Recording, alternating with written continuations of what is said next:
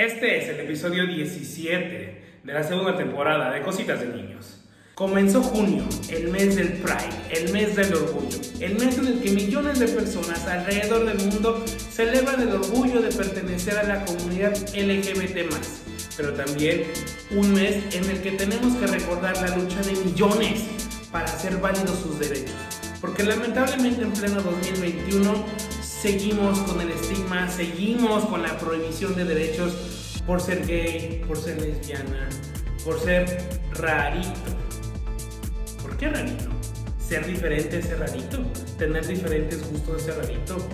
Acabemos con ese estigma, acabemos con ese odio, no podemos seguir en pleno 2021 así.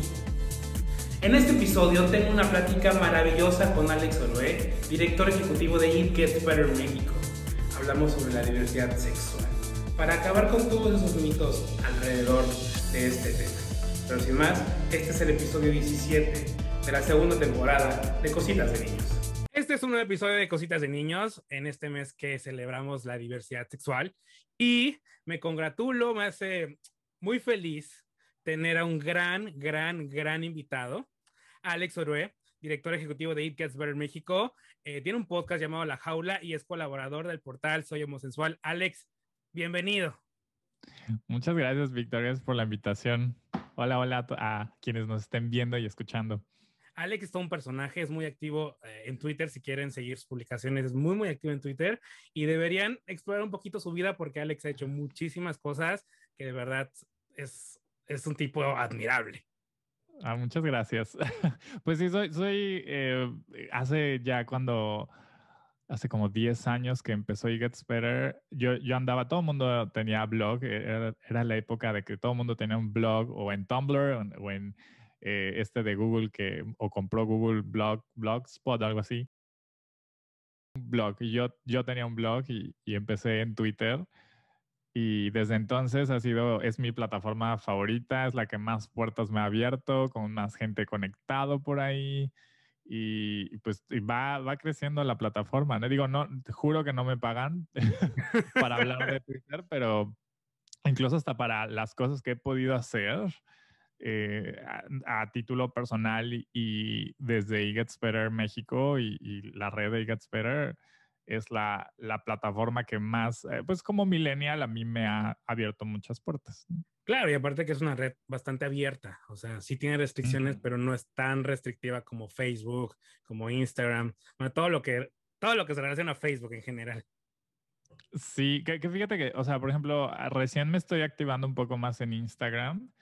Eh, Facebook he tenido así como una relación de amor y odio porque entre como que, ajá, como dices, eh, hay ciertas cosas que están un poco difíciles de romper tu burbuja ahí, ¿no? Em, entonces, estoy, siempre estoy ahí como replanteándome con, qué hacer, cómo darle la vuelta y cómo, eh, pues, buscar llevar los mensajes, eh, la información que promuevo, pues, a todas partes, porque no todo el mundo está en Twitter, ¿no? Eso, es, es un hecho. Pues bueno, Alex, pues vámonos a los básicos. Eh, quiero arrancar con, una pregunta que es acorde a este mes y es, ¿qué es la diversidad sexual? Pues, híjole, creo que para, para mí lo que hemos manejado desde Gets Better México, entendemos la diversidad sexual como todo aquello que no entra en la cis heteronorma. Y hace rato, eh, fuera del aire, estábamos hablando de hablar de los básicos y de no hablar como si estuviéramos en posgrado de diversidad sexual, ¿no? Claro. Cis heteronorma es básicamente eh, lo que la gente que se identifica como heterosexual y que no se identifica como trans, ¿no? Que es la mayoría de la gente, em, pues el mundo está hecho para, para, para personas así, ¿no? Eh, se espera que crezcas, te cases con una persona del, del género opuesto, que tengas eh, descendencia, ¿no? Eh, en fin, o sea, eso, esa es la cis heteronorma, ¿no? De que se busque replicar modelos tradicionales, entre comillas, de familia eh, y, pues e, esa, esa visión clásica, ¿no? De lo que significa la familia. La diversidad sexual, pues básicamente cualquier persona que no se identifique ni como heterosexual o como eh, cisgénero, o sea, si, si entra tu identidad de género en, algo que, que, transgreda al género, no que seas una persona trans, no binaria, eh, ya eres parte de esa gran diversidad. Y te voy a hacer una pregunta de viejito, pero te la voy a hacer porque lo he escuchado mucho. Y lo he escuchado mucho de las personas que no saben qué es la diversidad sexual, que no la entienden o que la rechazan. ¿La diversidad sexual es una moda o siempre existió, pero estaba oculta? Como que la gente sabía que existía, pero no, la, no tocaban el tema. Claro, yo creo que incluso hasta lo de cómo ha crecido el acrónimo, mucha gente dice, ay, bueno, ya agregan todas las letras del abecedario, ¿no? Sí, que ahorita vamos para allá. Que ahorita vamos para... Pues creo que en sí siempre, siempre hemos existido, esa es una realidad. Eh, en cada cultura se puede ver distinto, o sea, por ejemplo, hay, hay cultura, ah, como el occidente, ¿no? Este, siempre... Eh, en otras partes del mundo, por ejemplo en el Medio Oriente se dice, ah, la homosexualidad es una moda impuesta del occidente. Bueno, en culturas prehispánicas en Mesoamérica, acá en el continente, mucho antes de que llegaran eh, colonizadores europeos, pues la dinámica cultural aquí era muy distinta. También depende mucho de, cada cultura en nuestra región, pero pues tenemos casos de en, Norteamérica de, estos eh, eh, pueblos originarios, ¿no? Con su concepto de two spirits. En, México, en Mesoamérica, eh, el caso de, las personas mushes, ¿no? En, el istmo de Oaxaca. Entonces, como que el tema, no solamente de la homosexualidad, ¿no? O sea, porque eso también lo podemos documentar fácilmente a lo largo de la historia, ¿no?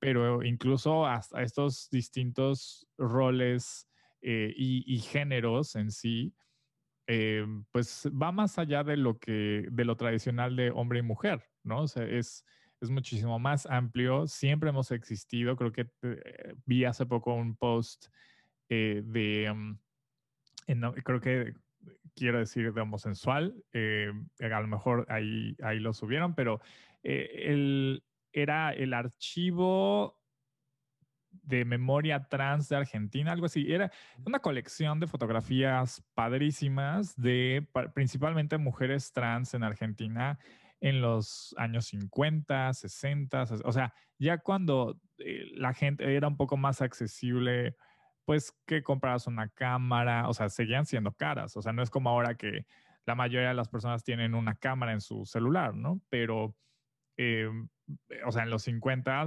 eh, pues era un poco, eh, era, es, era muy caro, ¿no? Entonces, no, no cualquier persona podía documentar ello, ¿no? Y, se puede ver que a lo largo de la historia aparecemos en libros, aparecemos en pinturas, aparecemos en, en, pues, en cualquier forma de expresión artística y cultural, se ha plasmado en cada cultura la existencia de la gente de la diversidad sexual.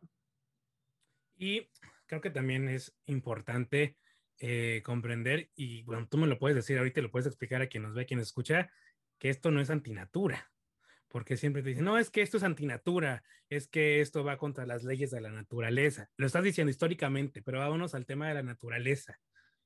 La diversidad sexual no es antinatura. No, porque para empezar, pues, ¿qué somos, no? somos eh, cosas biónicas, este, simplemente porque existe en nuestra especie ya es natural, ¿no? Eh, a lo que se refieren muchas veces con ese argumento es de que no lleva a la reproducción, ¿no? Eh, que principalmente si es con el tema de la homosexualidad, ¿no? De la homosexualidad, claro. Entonces, em, eh, por ahí va el argumento. O sea, hay, hay un tema de que si no es por la reproducción, es antinatura.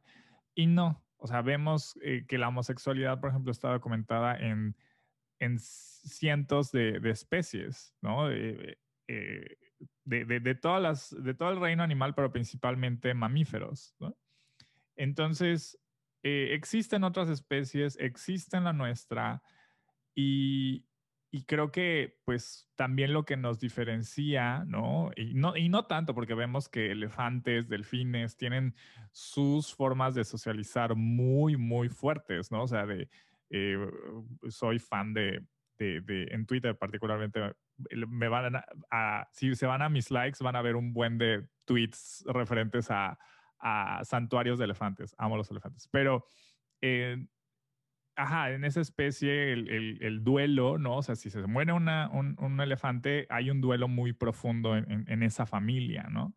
Em, entonces, no estamos tan distantes en, cómo socializamos con otras especies, pero en la nuestra em, también hemos visto la evolución, como nos hemos ido integrando en otras facetas, en otras formas, conforme también hemos ganado aceptación. ¿no? O sea, no es lo mismo una persona abiertamente gay hoy en día en una ciudad metropolitana a hace 50 años, ¿no? O hace incluso 10, 15, o sea, no, no, ni tan lejos, ¿no? O sea, eh, hoy vemos que mientras menos necesidad hay de esconder quién eres, eres más feliz, eres más productiva, productivo, eres em, o sea, ya el tema de, tu identidad, tu orientación, pues es parte importante para ti, porque es parte de tu, desarrollo, pero ya no condiciona necesariamente si entras o no a ciertos lugares, si hay discriminación o no. O sea, en México, evidentemente, en Latinoamérica, eh, la discriminación es rampante y es, es, un problema, el principal, ¿no? para nuestra eh, existencia, para nuestra agenda política, ¿no? El acceso a derechos por simplemente ser quienes somos. Pero pues es, es natural porque es parte de, de, la naturaleza, eh, por todo lo que ya, ya expliqué, pero también eh, pensemos que, por ejemplo, pues el 17 de mayo es el Día Internacional contra la Homofobia, Bifobia, Transfobia, Lesbofobia, etcétera pero cae en ese día o se celebra, se conmemora en ese día porque ese día, pero en 1990, la OMS retira de la lista de enfermedades mentales a la homosexualidad. Y, y que se hace 30 años, 31 años ya este año, em, habla, habla de dos cosas. Obviamente de un progreso de que pues pues si antes se consideraba como una enfermedad mental por las organizaciones y, profesionales expertas en salud mental, eh, pues es un gran avance que eso haya cambiado, pero también cómo funciona la ciencia, eh, a diferencia de, dogmas religiosos, ¿no? No hay una verdad absoluta. En la ciencia siempre buscas eh, encontrar una mejor explicación, ¿no? Y buscas probar que lo que es la norma ahorita está mal para encontrar una mejor explicación. Entonces, yo también pienso, cuando cada vez que pienso en, el 17 de mayo, digo, eh, y no solamente por, por imaginarme lo que ocurre en el pasado, sino lo que hoy en día sigue ocurriendo en, centros eh, de rehabilitación eh, de cero regulados, particularmente de corte religioso, de los muchos intentos por profesionales de la salud mental, ¿no? Institucionalizado, y eso era la norma, de querer, entre comillas, curar la homosexualidad. O sea, sí hubieron mil y un intentos, y lo que te dicen esas organizaciones y estas instituciones de que no hay evidencia de que puedes hacer eso. No hay evidencia. Entonces, y, ese detalle de que no hay evidencia es, imagínate cuántas veces lo intentaron cuántas personas LGBT pasaron por estos procesos de tortura, hoy entendemos que eso es tortura, em, y que siguen habiendo gente que se esmera en, que están convencidas por, particularmente por prejuicios religiosos, que pues eso es viable, ¿no? Y, eso es como parte de, la agenda actual, ¿no? Pero me, me desvío un poquito, pero eh, todo esto no es eh, antinatura.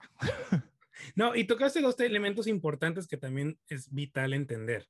¿Qué diferencias hay entre la preferencia sexual y la identidad de género? Fíjate que el, todavía a veces tenemos que hablar de preferencias sexuales porque es lo que marca la constitución, por ejemplo, ¿no? Hay muchas normas y, y códigos y leyes en nuestro país. Em, el, artículo primero de, la constitución que habla de la no discriminación, menciona el tema de las preferencias sexuales. El CONAPRED agrega, eh, usa eso porque es lo que está en la Constitución, pero agrega orientación sexual, ¿no? Y, eh, pero en la, en la narrativa em, de derechos humanos, dejamos de usar preferencias porque implica una elección, ¿no? Entonces, cuando hablamos de orientaciones sexuales que refiere a hacia quién te sientes atraído, hacia dónde hay esta atracción, ¿no? Que puede ser a, un género, el tuyo o, u otro, ¿no? O más de un género, ¿no? Em, o, a, nadie, ¿no? También gente asexual existe. Em, pues es eso, eso, a eso se refiere. Puede ser esta atracción sentimental, romántica, erótica. Eh, hay como sus varias capas, ¿no? O sea, porque tu atracción hacia otra persona no tiene que ser exclusivamente sexual, ¿no? Pero es uno de los componentes. Eh, y la identidad de género se refiere a quién eres tú, cómo, cómo te presentas, cómo te asumes y muchas veces eso tiene que ver de acuerdo a tu contexto cultural. Y esto, o sea, no es exclusivo de, de personas trans. Eh, una mujer cis, ¿no? O sea, una, una mujer que no es trans. Que su género, lo, lo, lo social, lo, lo psicológico, eh, no coincide con, con, el sexo que se le asignó al nacer. Em, una mujer, en el sentido tradicional y ambiguo de, la palabra, es, se concibe muy distinto en México, ¿no? Yo soy una mujer mexicana a yo soy una mujer en Arabia Saudita, ¿no? Los roles, el contexto, em, y, sin entrar tanto en estas discusiones de, del tema de la religión y la opresión, que con las mujeres en, todos los sentidos y en todo, en todo este paraguas de mujeres de cis, trans y todas sus intersecciones, hay el elemento de opresión, por supuesto, ¿no? De parte de hombres. Pero, pero vaya, mi punto es, dependiendo en dónde te encuentres, dependiendo de tu geografía, lo que tu cultura y tu contexto determina o influye en tu autopercepción en tu identidad de género, ¿no? Entonces, eh, es, eso es como la, gran diferencia, ¿no? De cómo te presentas, quién eres, es tu identidad, y tu, tu, tu orientación es hacia quién sientes atracción. O sea, podría, puedo identificarme con un género opuesto al mío, o sea, al, al, que me asignaron cuando nací, pero puedo mantener mi orientación sexual, en este caso heterosexual, por ejemplo.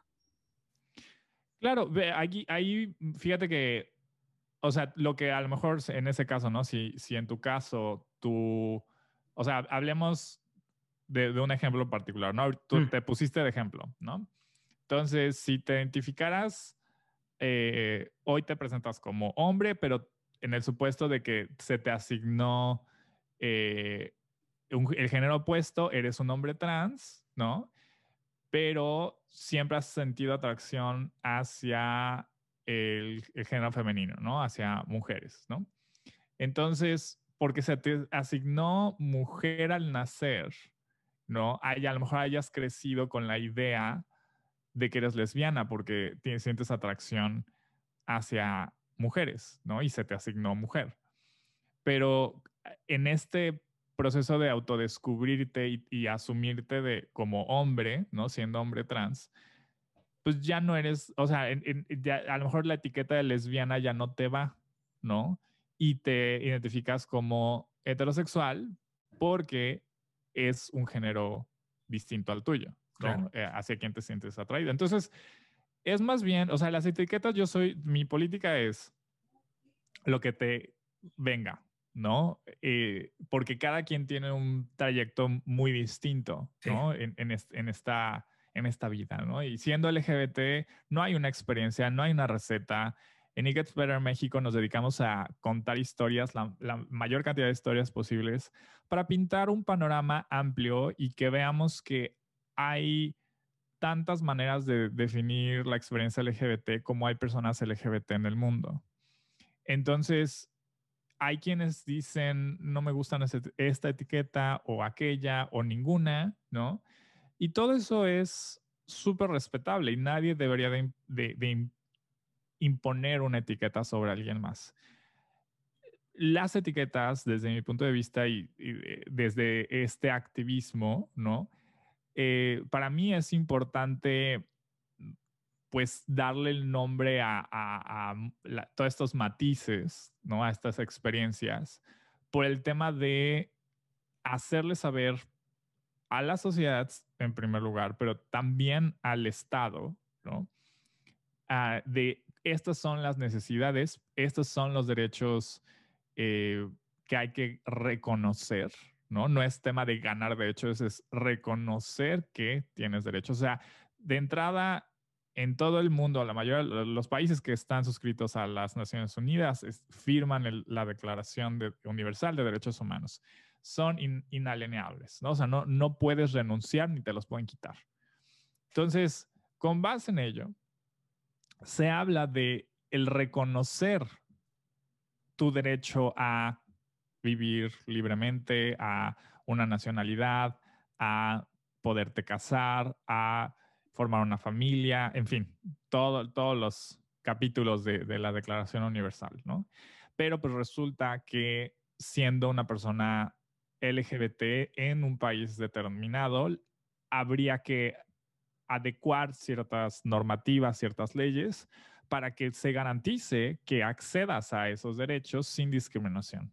Eso es todo, ¿no? Entonces, cuando de repente incluso se habla de, ay, es que los privilegios, ¿no? De, de la, ojalá, ojalá no pagáramos impuestos, ojalá hubieran como este trato especial, ¿no? De, así como la línea de la fila del banco de los clientes premium, la, la fila LGBT, ¿no? Y pasa rápido. Así como en el aeropuerto, la fila para diplomáticos, fila LGBT, pasas en friega, ¿no? Ojalá y esos privilegios, pero no, no existen, o sea, eh, y al contrario, es señalar que por ser quienes somos y que particularmente quienes a lo mejor visualmente sea más fácil identificar que no entran en esta normativa ¿no? que la gente espera, que la sociedad espera, son más fáciles de ser objetivo de, de rechazo, de discriminación, de violencia, ¿no? Y simplemente por salir a la calle, ¿no? Y mostrar afectos o, o que tu expresión de género sea algo disruptivo, que no, ¿por qué tendría que ser eso un crimen? Son criminalizados, ¿no? Entonces ahí, particularmente las personas trans, eh, pues eh, viven esta exposición y peligro eh, de forma desproporcional dentro de nuestra comunidad, ¿no? Dentro y fuera, ¿no? O sea, también en nuestra comunidad se cuecen habas, ¿no? Sí, claro, y, y, eso me lleva a mi siguiente pregunta. ¿Por qué, ¿Por qué la sociedad rechaza ¿Por qué la sociedad señala? ¿Por qué la sociedad pareciera que está en contra de la diversidad sexual? Tú lo dijiste, ¿no? Veces te dicen, no es que quieren privilegios, quieren esto. ¿Por qué la sociedad sigue así y pasan los años y pareciera que hay más visibilidad, pareciera que hay más información, pero la sociedad continúa siendo de la mentalidad de hace 30, 40 años? Híjole, mi respuesta corta es la religión. eh, yo, yo soy ateo, además, ¿no? Entonces, a lo mejor aquí va a haber gente que va a decir, bueno, con razón, y va a tener su, su resentimiento, su coraje. No, hace, eh, yo creo que hace ya mucho pase eso, claro que, que, que en mi experiencia, eh, quitarme de muchas cosas de encima, muchas culpas, muchos dogmas, muchas ideas preconcebidas sobre lo que la gente asumía que ser como soy significa, ¿no? Quitarme todo eso me ayudó a reconciliarme con mi sexualidad, definitivamente. No es la experiencia de, mucha gente, yo creo que de la mayoría. Hay mucha gente LGBT que es creyente, ¿no? Que, es, profesa muy, eh, pues, ajá, cualquier religión, ¿no? Eh, en cualquiera de sus presentaciones y variables, ¿no? Eh, pero creo que definitivamente son los menos, ¿no? las iglesias que, tienen esfuerzos muy vocales y muy puntuales de, inclusión hacia la comunidad LGBT. Hay que incentivar que haya más así, ¿no? más esfuerzos de ese estilo.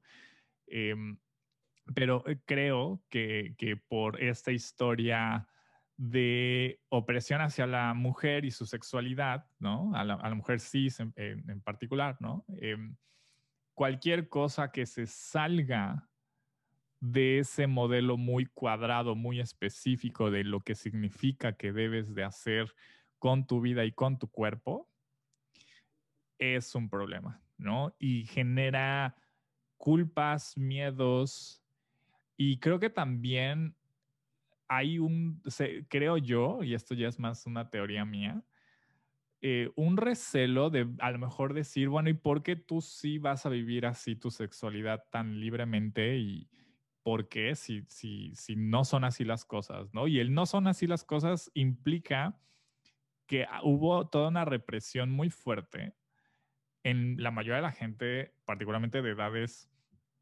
de millennials para arriba, ¿no? De, de tener que, que, que, seguir ciertas reglas, al menos en apariencia, porque sabemos, ¿no? las, las, muchas maneras que hay que, hay que, que existen para, para, para darle la vuelta al asunto y verle la cara a la gente, ¿no? Y, y a su Dios, su religión, etc.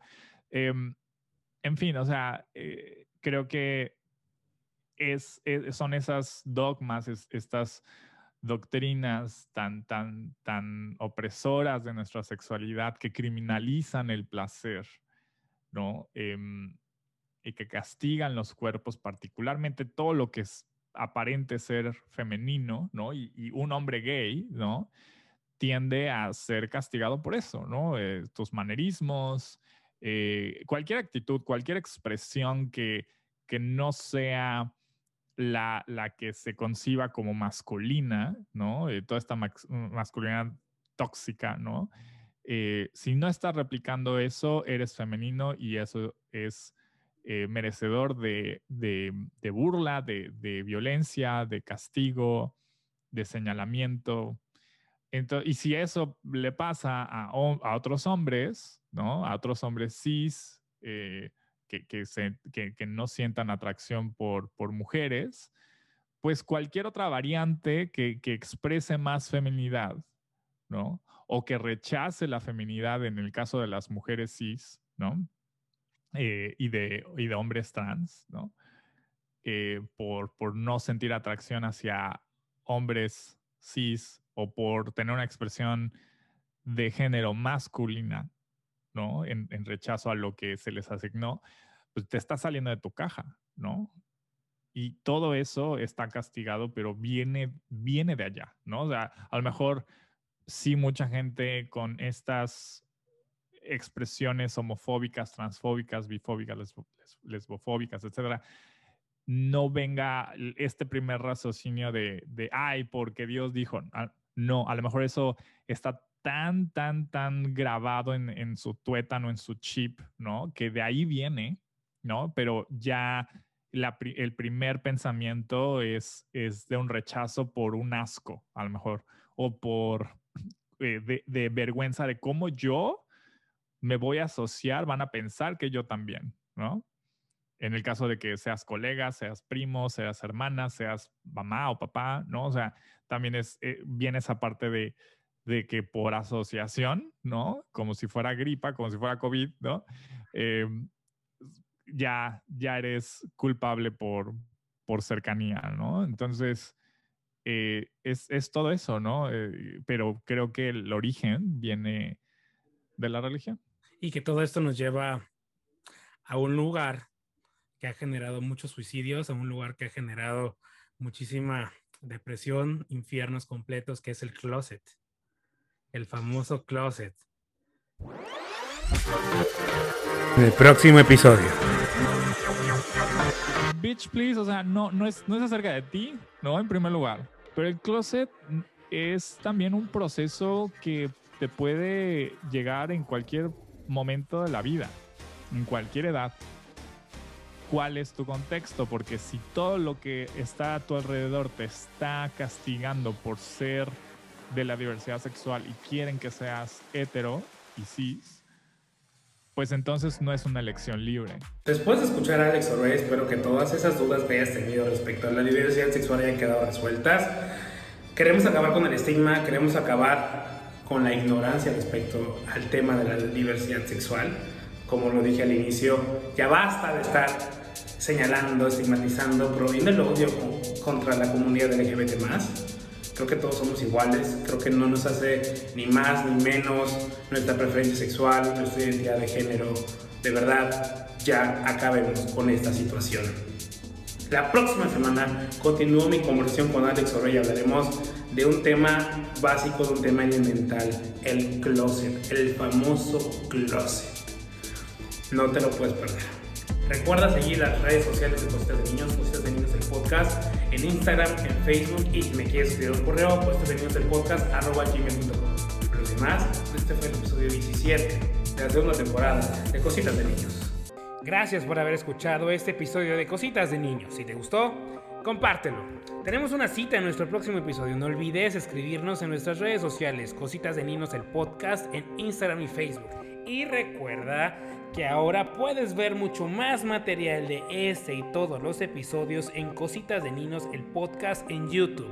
Suscríbete y dale click a la campanita para que te notifique cuando subamos nuevos videos. Yo soy Víctor Cuevas y esto fue Cositas de Niños segunda temporada.